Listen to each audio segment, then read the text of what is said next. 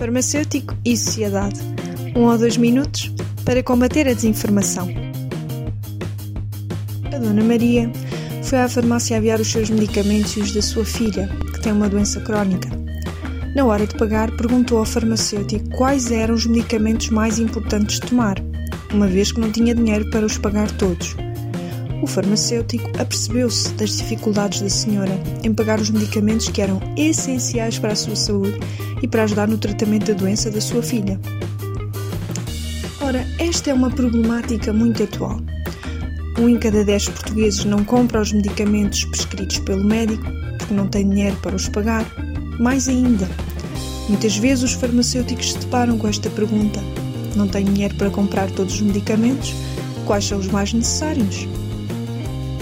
Há também doentes crónicos que não cumprem a terapêutica prescrita pelo médico por razões económicas.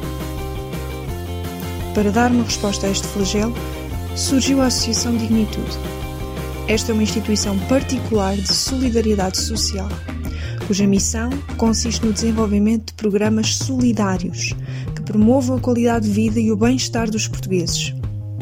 O programa A Bem é o primeiro programa da Associação Dignitude e pretende apoiar os cidadãos para que tenham acesso aos medicamentos sujeitos à receita médica comparticipados pelo Serviço Nacional de Saúde.